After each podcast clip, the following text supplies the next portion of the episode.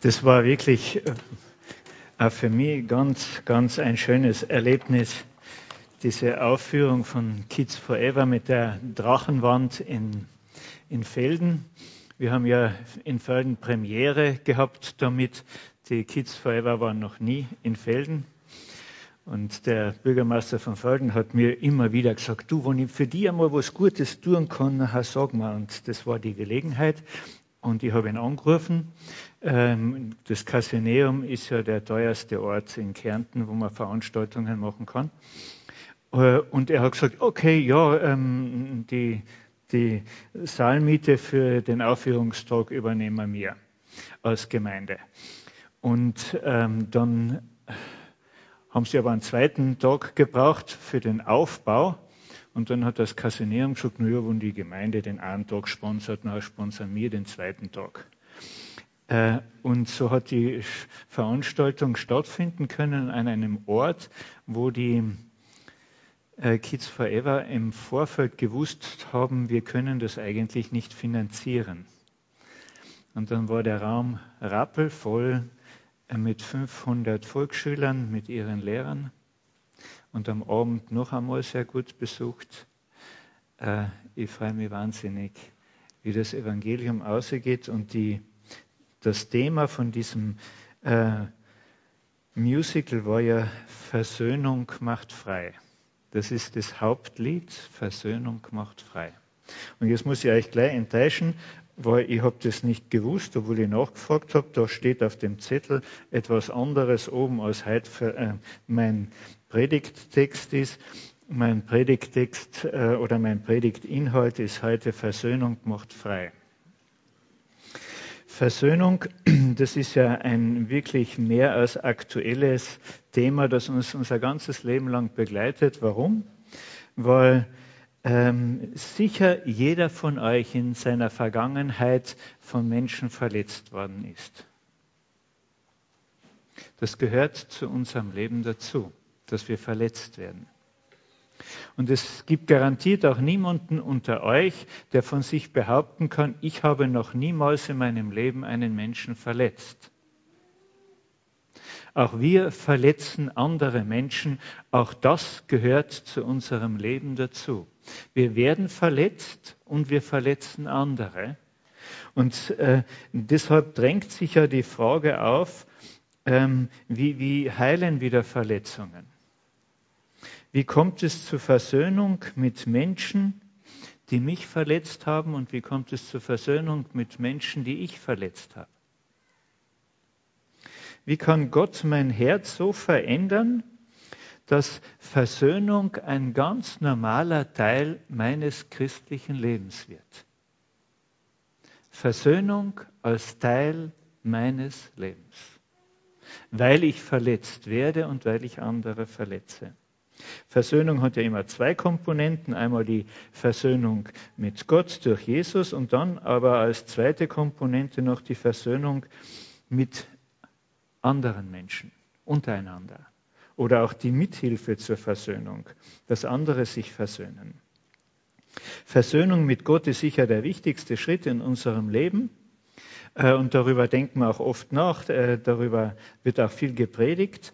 Aber Versöhnung mit Gott wird glaubwürdig und wahrhaftig dadurch, dass wir Versöhnung mit anderen Menschen leben.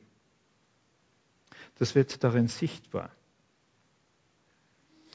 Wir reden viel über Versöhnung, aber ich bin mir nicht so sicher, ob wir in unserem Umfeld auch wirklich Versöhnung praktizieren.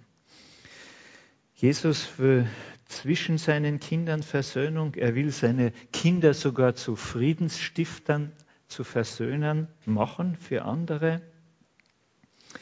Und ähm, die Frage ist, ob wir das ja auch wirklich schaffen und das sind. Versöhnung, das sage ich aus eigener Erfahrung, ist eines der schwersten, der leidvollsten, aber auch der wichtigsten Dinge im Leben von einem Menschen. Und ich möchte mit euch ins Alte Testament hineinschauen, in eine Familiengeschichte im Alten Testament, um etwas aufzuzeigen, wie schwer Versöhnung ist. Und wie leicht es fällt, einander zu verletzen, ohne dass man das eigentlich wirklich möchte. Ich möchte mit euch einschauen in das Leben vom Jakob und vom Esau und von ihren Eltern Isaak und Rebekka. Und weil ihr da als christliche Gemeinde das so gut kennt, erspare ich mir diese acht Kapitel euch vorzulesen. 1. Mose 25 bis 33 sind acht Kapitel, wo es darum geht. Also keine Angst, ich lese nicht vor. Aber ich werde immer wieder so einzelne Passagen daraus euch vorlesen, damit ihr wisst, wo wir sind und dass das keine von mir erdachte Geschichte ist. Isaak und Rebekka haben ja ganz lange Zeit keine Kinder gehabt und dann künden sich plötzlich Zwillinge an. Und schon vor der Geburt redet Gott mit der Mutter, mit der Rebekka und sagt ihr, jetzt haltet euch einmal fest, ihr Mütter, was würdet ihr denken, wenn Gott euch das vor der Geburt eurer Zwillinge sagen würde? Da sagt Gott zu, zu dieser werdenden Mutter, zwei Völker sind in deinem Leib. Und zweierlei Volk wird sich scheiden aus deinem Leib. Und ein Volk wird dem anderen überlegen sein und der Ältere wird dem Jüngeren dienen. Ma super, was für eine Verheißung. Ha? Da kann ja jede Mutter nur ein Jubel ausbrechen, wenn du so eine komplizierte Verheißung für deine Kinder äh, äh, kriegst. Ich kann mir vorstellen, dass diese Mutter total verwirrt war. Was kommt denn da eigentlich auf mich zu? Und der Konflikt innerhalb der Familie, zwei Völker, die miteinander nicht zurechtkommen werden, sind Folge dieser Zwillingsgeburt und der Ältere wird dem Jüngeren dienen. Na bitte. Das ist vorprogrammierter Konflikt und vielleicht hat die Mama im Vorfeld Gott manchmal gefragt, was soll denn das, Herr? Womit habe ich das verdient?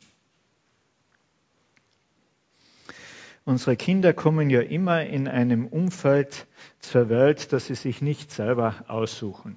Deine Kinder haben sich das nicht ausgesucht und du hast dir das, als du Kind warst, auch nicht selber ausgesucht, wo du hineingeboren wirst, sondern das sind einfach Konfliktsituationen in einer Familie, in der Menschen hineingeboren werden, ob sie das wollen oder nicht. Das können sie ja überhaupt nichts dafür. Das ist keine Schuld und äh, trotzdem müssen diese Kinder, müssen wir alle mit den Auswirkungen leben, die das beinhaltet, dass wir da hineingeboren sind. Ihr müsst damit leben, mit der Familie, in die ihr hineingeboren seid. Und eure Kinder müssen damit leben, dass sie ausgerechnet in diese Familie hineingeboren sind. Also, dann heißt es weiter, und als die Knaben groß wurden, wurde Esau ein Jäger und streifte auf dem Feld umher, Jakob aber ein untadeliger Mann blieb bei den Zelten. Und Isaak hatte Esau lieb, also der Vater, und aß gern von seinem Wildbrett, und Rebekka, die Mutter, hatte Jakob lieb. Na super, gell? Geht schon so weiter total verschiedene Typen, diese Zwillingsbrüder, auch von ihrem Charakter her. Der eine, der, der, der Unruhige, der muss ständig unterwegs sein, der Jager, und der andere, der es gern daheim hat, im Zelt. Und der eine ist der Liebling vom Vater und der andere ist der Liebling von der Mama. Super. Da liegt so richtig die Spannung in der, in der Luft und ich habe mich gefragt, reden die Eltern miteinander über ihre unterschiedlichen Kinder? Reden die Brüder miteinander über ihre unterschiedlichen Hoffnungen und Ängste? Als die zwei Teenager, also im älteren Teenageralter waren, so schätzungsweise im 16, 17, kommt einmal Esau ohne Jagdbeute von draußen zurück, völlig erschöpft und ausgehungert. Also wenn du passionierter Jäger bist, dann willst du etwas erlegen. Und wenn du da als junger Mann äh, mit nichts heimkommst, nichts ist schlimmer als das. Das ist blamabel. Ich bin überzeugt, dass der draußen geblieben ist, um etwas zu erlegen, bis er selber körperlich total am Ende war und nicht mehr gekonnt hat. Und dann ist er heimgekrochen und äh, dann, dann kommt ihm der Duft von dem Gericht da in die Nasen, was sein Bruder gerade ähm, gekocht hat und im Heißhunger will er sich drauf stürzen, der Esau. Und ähm, will das essen und Jakob sagt zu seinem Bruder, ja, dann verkauf mir jetzt sofort für dieses Essen dein Erstgeburtsrecht. Und der Esau antwortet, schau, ich sterbe vor Hunger, sagte Esau. Was soll mir da das Erstgeburtsrecht? Und Jakob erwiderte, schwör mir jetzt sofort. Und da schwor er ihm und verkaufte sein Erstgeburtsrecht an Jakob.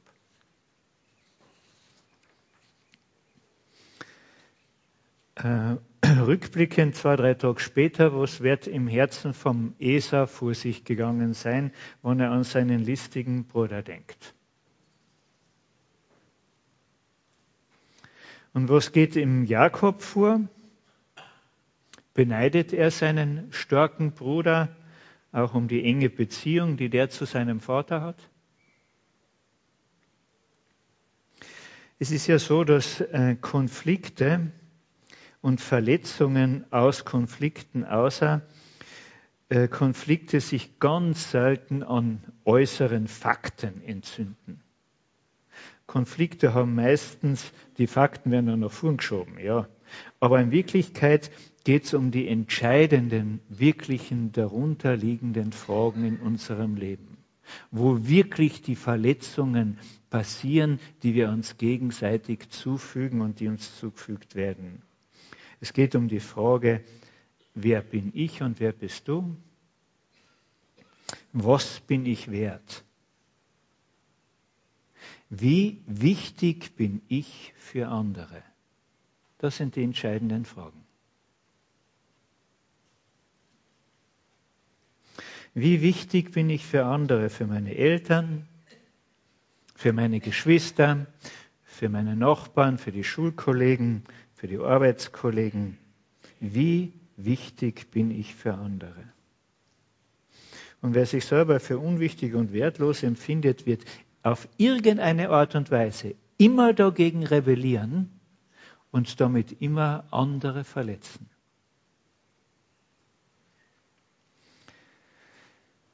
Und dann geht die Geschichte ja weiter. Isaac, der Vater, ist alt geworden und er ist erblindet. Und er will den Segen, den Segen Gottes an den Erstgeborenen, den Esau, weitergeben, obwohl er weiß, eigentlich soll der Jakob ja den Segen kriegen. Gell? Und dann heißt es, und da sagte Isaak zu Esau, Du siehst, ich bin alt geworden, ich weiß nicht, wann ich sterbe, nimm jetzt dein Jagdgerät, einen Köcher und einen Bogen, geh aufs Feld und jag mir ein Wild, bereite, es dann, bereite dann ein leckeres Mahl, wie ich es gern mag, und bring es mir zum Essen, damit ich dich segne, bevor ich sterbe. Und die Mama, die Rebekka, die Frau vom Isaak, hört dieses Gespräch vom Vater zum Sohn. Und was tut die Mama? Sie denkt an ihren Lieblingssohn Jakob und sie denkt wahrscheinlich auch an die Verheißung, die sie ganz im Anfang von Gott bekommen hat, dass der Jakob den Segen bekommen soll. Und die Mutter stiftet ihren eigenen Sohn an, den Vater bzw. Ehemann zu betrügen und die Blindheit des Vaters auszunutzen. Ihr kennt alle die Geschichte. Ähm, der Esau soll sich den Segen erschleichen, statt dem Wildbrett wird der Ziegenbock geschlachtet, die, die, Haare, äh, die Haut wird über die Arme gestraft, damit es so behaart ist wie beim Bruder Esau, das Gewand wird angezogen, damit es so riecht wie der äh, Bruder. Und immer und immer wieder fragt der Vater, weil er unsicher ist, bist du wirklich mein erstgeborener Esau? Und immer und immer wieder lügt der Jakob, ja, ich bin dein erstgeborener Esau.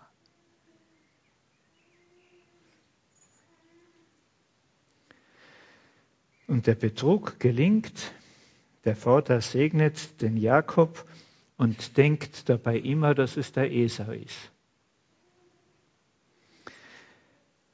Merkt ihr, wie zerrüttet diese biblische Vorbildfamilie unter ihrer frommen Oberfläche ist? Es spült sich in unseren Familien, in unseren christlichen Familien, auch in der Gemeinde viel, viel mehr ab, ohne dass irgendjemand etwas anderes aus der Umgebung davon weiß.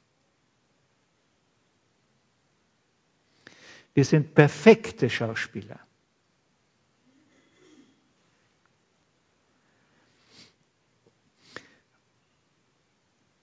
Und so wie Versöhnung frei macht, machen unversöhnte Verletzungen unfrei und bindend.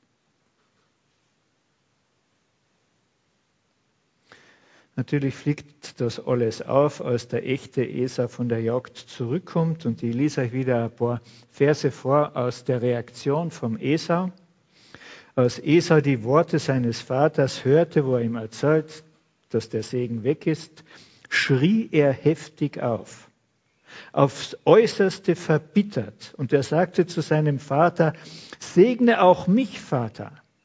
Hast du mir keinen Segen aufgehoben? Und Isaac antwortete und sagte zu Esau, ich habe Jakob zum Herrn über dich gemacht und alle seine Brüder habe ich ihm als Knechte gegeben. Auch mit Korn und Most habe ich ihn versorgt. Was kann ich da noch für dich tun, mein Sohn? Da sagte Esau zu seinem Vater, Hast du denn nur einen einzigen Segen, Vater? Segne auch mich, Vater. Und Esau begann laut zu weinen. Und zwei Verse später heißt es, und Esau war dem Jakob Feind wegen des Segens, mit dem ihn sein Vater gesegnet hatte. Und Esau sagte, es nähert sich sowieso der Tag der Trauer um meinen Vater, dann werde ich meinen Bruder Jakob umbringen. Wird nicht mehr lang dauern, da stirbt der Vater eh und sobald der tot ist, stirbt auch mein Bruder, den bringe ich um. Und die Folge ist, Jakob flieht Hals über Kopf von daheim weg.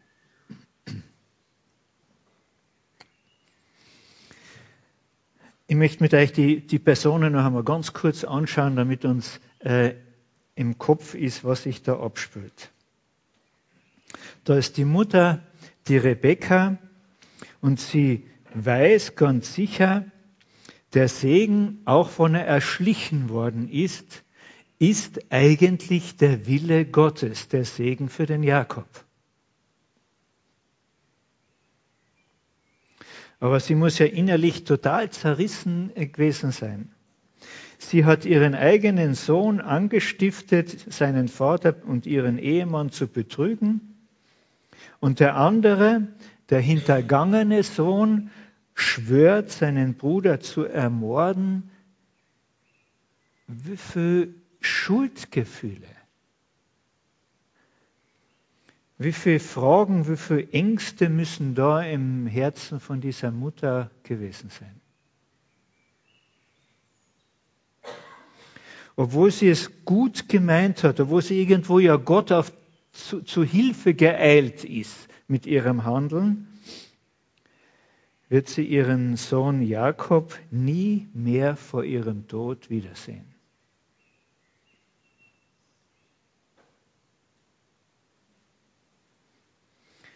Und bei ihrem Tod wird sie eine total zerrüttete Familie zurücklassen. Sicher wird sich die Mutter ganz oft gefragt, Herr, wie komme ich dazu? Wieso ist das alles passiert? Wieso gerade bei mir? Warum, Gott, warum? Und da ist der Isaac, der Vater. Er ist alt, er ist blind und damit hilflos und auf andere angewiesen. Er hat keine eigene Kraft mehr und sein geliebter Sohn Esau hat verbittert und voller Hass das Zelt der Eltern verlassen. Und der andere Sohn, der Jakob, hat ihn getäuscht und er befindet sich auf der Flucht. Und seine eigene Frau, die Rebekka, hat an der Täuschung maßgeblich mitgearbeitet. Und er weiß, falls seine Kinder sich jemals wieder begegnen werden, dann wird es einen Mord geben. Isaaks Familie, die er eigentlich als geistlicher Vater leiten sollte, ist ins absolute Chaos gestürzt. Alle, die er geliebt hat, sind verloren. Und er liegt gebrochen und einsam als alter Mann im Zelt und fragt sich wahrscheinlich genauso, Gott, wie ist denn das zugegangen? Das habe ich doch nie gewollt. Warum?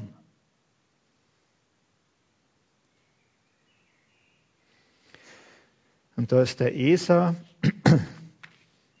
er ist voller Schmerz und Enttäuschung. Zorn und Hass haben von ihm Besitz genommen. Er ist von Mutter und Bruder betrogen worden und der Vater hat keinen Segen für ihn, ganz im Gegenteil. Er soll dem dienen, den er am meisten hasst, nämlich seinen jüngeren Bruder. Womit hat der äh, Esau das verdient? Und das Schlimmste ist, wir müssen uns eine versetzen in die damalige Kultur. Der Esau hat sein Gesicht verloren. Alle Welt, alle Welt hat über ihn gelacht, den Betrogenen. Er hat sein Gesicht verloren, er hat seine Ehre verloren, er hat seine Würde als Mann verloren. Und das schreit nach Rache. Und wir hören dann vom Esau 25 Jahre lang in der Bibel nichts mehr. Erst nach 25 Jahren bei der Begegnung, Wiederbegegnung zwischen den zwei Brüdern hören wir wieder etwas vom Esau. Ich bin überzeugt, dass auch der Esau sich immer wieder gefragt hat, warum ausgerechnet ich? Warum habe ich so einen Bruder? Warum bin ich in so eine Familie hineingeboren? Warum Gott? Und dann ist als letzter natürlich der Jakob. Er ist auf der Flucht aus seinem eigenen Elternhaus, aus der Flucht in ein unbekanntes Land, wo er als Fremder leben wird. Er ist voller Furcht und er will nichts wie weg sein Leben retten. Er ist sicher total verwirrt und erschüttert. Was hat er getan? Was hat er getan? Er hat es ausgelöst.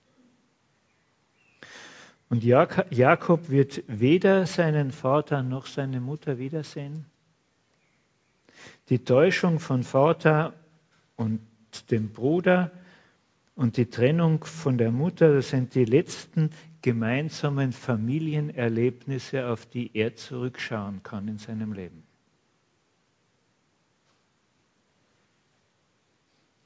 Warum das alles? Versöhnung in so einer Situation ist nach menschlichem Ermessen gar nicht mehr denkbar. Und jetzt könnt ihr euch ein paar Geschichten erzählen, die ich kenne, die genauso hoffnungslos ausschauen. Von Menschen, die Heil leben. Versöhnung ist vielleicht dort am schwierigsten, das empfinde ich immer wieder, wenn ich im Gespräch bin, dort, wo Demütigungen stattgefunden haben, wo einer den anderen bloßgestellt hat.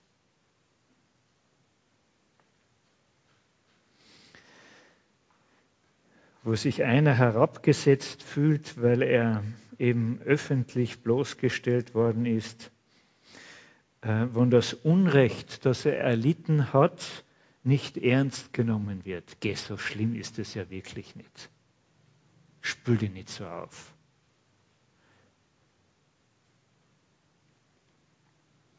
Dort verliert einen, ein Mensch seine Würde. Und Esau fühlt sich gedemütigt und das macht die Versöhnung so schwer. Und der Jakob, der das verschuldet hat, der läuft weg.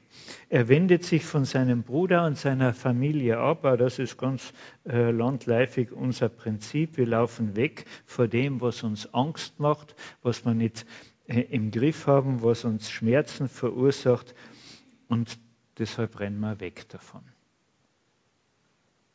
Weil wir uns total überfordert fühlen, damit umzugehen. Da in so einer Situation Versöhnung zu bewirken.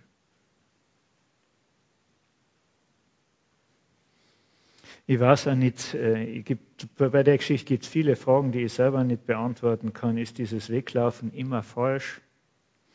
was im Fall vom Jakob falsch ist, räumliche und zeitliche Distanz manchmal nötig, damit Versöhnung überhaupt nötig ist, aber dann, wie lang soll diese Trennung sein und wie weit muss man weglaufen? Ohne Auto und Flugzeug ist der Jakob 1000 Kilometer gelaufen. Gell? Und es hat 25 Jahre kein Heimkommen gegeben.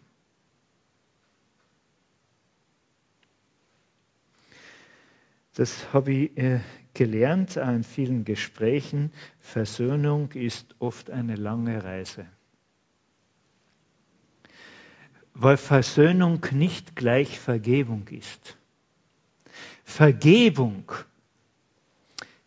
darf eine kurze Reise sein. Vergebung hat nur mit mir zu tun. Ich vergebe dem anderen, das ist mein Entschluss. Und damit hat der andere überhaupt nichts zu tun. Ich vergebe dem anderen. Aber zur Versöhnung gehören zwei. Und das ist oft ein langer Weg, eine lange Reise. Und Versöhnung kann niemals erzwungen werden, auch nicht unter dem Druck und Deckmantel, Christen machen doch sowas nicht, unversöhnt zu leben. Weil beide Teile die Versöhnung brauchen, es zulassen müssen, dass Gott an ihnen arbeitet und ihr Herz verändert. Aber Versöhnung wird letztendlich nur dort stattfinden, wo neu eine Begegnung zwischen den unversöhnten Parteien stattfindet. Anders geht es nicht. Das ist die einzige Möglichkeit zur Versöhnung. Äh, wir haben ein Paradebeispiel für Versöhnung in Kärnten.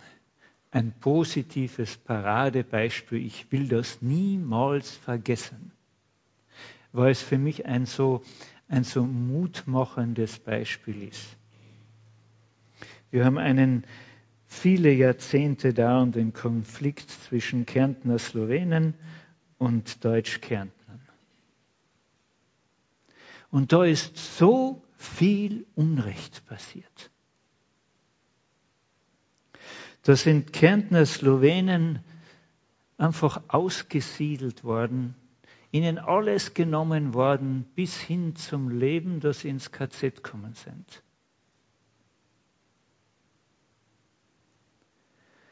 Ungeheuer viel Unrecht. Und auf der anderen Seite sind viele Slowener, Kärntner zu den Tito-Partisanen gegangen und haben willkürlich an Deutsch-Kärntnern Racheakte verübt ungeheuer viel äh, Unrecht passiert. Und jahrzehntelang hat jeder sein Unrecht hochgehalten, das ihm zugefügt worden ist, und es verglichen mit dem kleinen Unrecht des anderen. Und so passiert niemals Vergebung. und Versöhnung. Und dann passiert für mich das Wunder, ich will es einfach als Beispiel hinstellen, das Wunder der Versöhnung zwischen zwei Personen. Ihr habt es wahrscheinlich noch im Kopf, der Marian Sturm vom Zentralverband der Kärntner Slowenen und der Josef Feldner, der Obmann vom Kärntner Heimatdienst, die, die sich so bekämpft haben, auch als Personen entscheiden sich und sagen, wir setzen uns zusammen und sprechen miteinander mit einem einzigen Ziel. Ihr müsst das Buch einmal lesen, Kärnten anders denken, das daraus entstanden ist. Mit einem Ziel, jeder von uns versetzt sich in die Lage des anderen.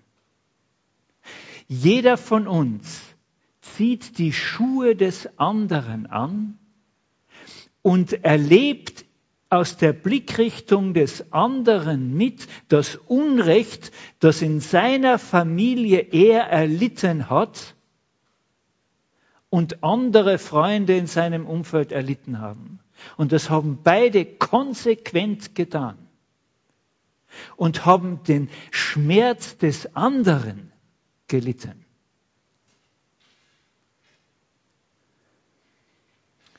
Nur so ist Versöhnung möglich. Und das hat diese zwei Personen, äh, weil jeder das Leid des anderen ernst genommen hat und nicht verglichen hat mit dem eigenen Leid, hat diese beiden Personen zusammengeführt, hat ihre Würde wiederhergestellt und seit Jahren treten sie ja nunmehr gemeinsam auf, um diese Form der Versöhnung zu proklamieren. Das ist Versöhnung. Oft ein langer, langer Weg. Vor kurzem habe ich einen heftigen Streit erlebt zwischen einer Person und anderen, die das von ihren Leitenden, von ihrer leitenden Volksgruppenvertreter nicht nachvollziehen können und schwerst beleidigt ist, dass so etwas passieren kann. Versöhnung geht immer nur persönlich. Es gibt keinen Stellvertreter, der für mich versöhnen könnte. Fast 25 Jahre leben die Brüder Esau und Jakob getrennt. Es gibt keinerlei Kommunikation zwischen ihnen. Der Jakob, ihr wisst es alle, gründet eine eigene Familie. Er erarbeitet sich unter Gottes Segen einen neuen Wohlstand, aber er erlebt auch dasselbe, was er verursacht hat, nämlich Betrug durch seinen Schwiegervater und Täuschung. Und je länger er äh, in dieser Sch Schwiegersohn-Situation lebt, umso zunehmender äh, steigern sich die Konflikte mit der Familie seiner Frau. Ich lese euch zwei Verse vor. Jakob kam zu Ohren, wie die Söhne Labans, also seine Schwäger, seine Schwager, über ihn reden. Und sie, denn sie sagten, Jakobs ganzer Reichtum gehört eigentlich unserem Vater. Und alles, was er hat, hat er uns weggenommen. Auch Laban, also sein Schwiegervater, war ihm nicht mehr so wohlgesinnt wie früher. Wenn Jakob ihn sah, konnte er es deutlich an seinem Gesicht ablesen. Es gibt einen neuen Konfliktherd. Und in diesen Konfliktherd redet Gott hinein. In dieser Zeit redet Gott plötzlich mit dem Jakob und sagt ihm, kehr in das Land deiner Vorfahren und zu deiner Verwandtschaft zurück ich will mit dir sein. Jakob ist vor seinem Konflikt geflohen, aber Gott hat in vielen Jahren langsam die Bereitschaft in ihm wachsen lassen, sich dem Konflikt zu stellen. Und als Gott mit ihm redet, ist er jetzt bereit zu gehorchen und er macht eine willentliche Kehrtwende. Das ist eines der wichtigsten und eines der schwersten Entscheidungen für einen Menschen in einem Konflikt. In einer unbereinigten, unversöhnten Situation sich dem anderen zuzuwenden und sich dem Konflikt in einer willentlichen Entscheidung zuzuwenden. Jakob wendet sich in einer wirklich willentlichen Entscheidung dem Konflikt zu und von diesem Moment an geht er Schritte auf seinen Bruder zu. Weil ohne diese Kehrtwendung ist keine Versöhnung möglich. Aber ich sage euch, diese Kehrtwende allein ist zu wenig weil Versöhnung ist viel zu schwer. In einer so zerrütteten Situation ist Versöhnung für uns Menschen zu schwer, wir werden es nicht schaffen. Und deshalb sagt Gott, geh, ich werde mit dir sein. Geh, ich werde mit dir sein. Versöhnung, ich sage es noch einmal, muss immer direkt zwischen den verfeindeten Personen geschehen. Sie kann nicht durch irgendeinen Stellvertreter passieren. Das braucht die persönliche Begegnung. Und wo ein Mensch auf Gottes Stimme hört und die Flucht vor dem Konflikt aufgibt und Schritte auf den anderen zumacht, da hat er die Verheißung Gottes.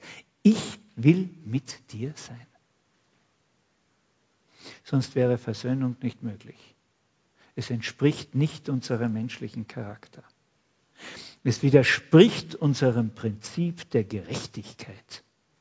Ich fordere Gerechtigkeit ein, nicht Versöhnung. Und es ist so wunderbar, dass Gott sagt, ich werde mit dir sein. Wo ein Mensch seine Kehrtwendung vollzieht und Schritte auf den Feind zugeht, der ihn so tief gedemütigt hat oder den er vielleicht gedemütigt hat, wird er niemals allein gehen. Gott hat versprochen zu handeln, sonst wäre Versöhnung nicht möglich. Ich habe über Versöhnung noch ganz, ganz viel zu sagen, habe eine ganze Serie gemacht über das Thema Versöhnung, weil das ist ja erst der Anfang.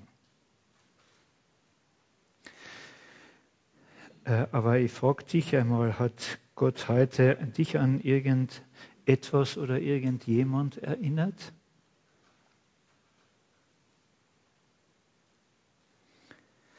Bist du vielleicht auf der Flucht vor einem versteckten Konflikt? Gott sagte, es ist nie zu spät. Und wenn du dich entschließt, umzukehren und auf, dich auf den Weg der Versöhnung zu machen, hin, nicht mehr weg, sondern hin zum Konflikt und zu der Person, dann wird Gott selber mit dir sein. Und dann wirst du das erleben, wovon das Musical so schön erzählt hat. Versöhnung macht frei.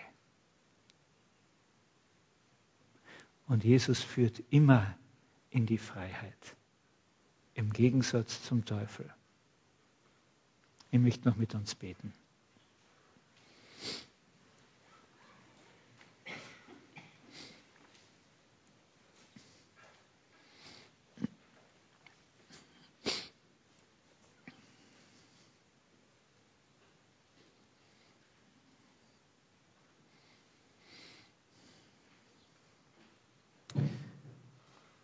Herr Jesus Christus, du kennst dann jeden von uns ganz persönlich durch und durch. Du weißt, wie wir noch Gerechtigkeit schreien, wenn uns Unrecht getan wird. Und wie Versöhnung das Letzte ist, das in unserem Charakter irgendwo vorhanden wäre. Und genau deshalb weil wir so sind, deshalb geht es ja so zu auf dieser Welt. Auch bis hinein in unsere ganz persönlichen Beziehungen, Familienverhältnisse, Freundschaften und auch Gemeindebeziehungen. Herr Jesus Christus, wir danken dir, dass du gekommen bist, um eine doppelte Versöhnung in unserem Leben möglich zu machen. Die Versöhnung mit dem Vater im Himmel, die dann die Voraussetzung und Basis ist für die Versöhnung auch mit Menschen, mit denen wir uns nicht versöhnt haben.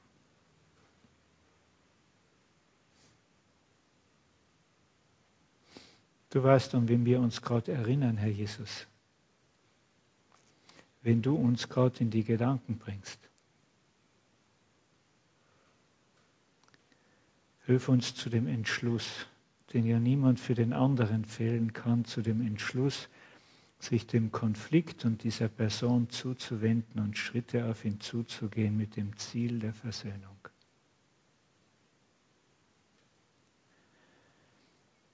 Und weil uns das viel zu schwer ist und weil uns das unmöglich vorkommt, stützen wir uns auf deine Verheißung, dass du der lebendige, auferstandene Christus mit uns sein wirst. Weil dein großes Ziel ist Freiheit und Versöhnung macht frei. Amen.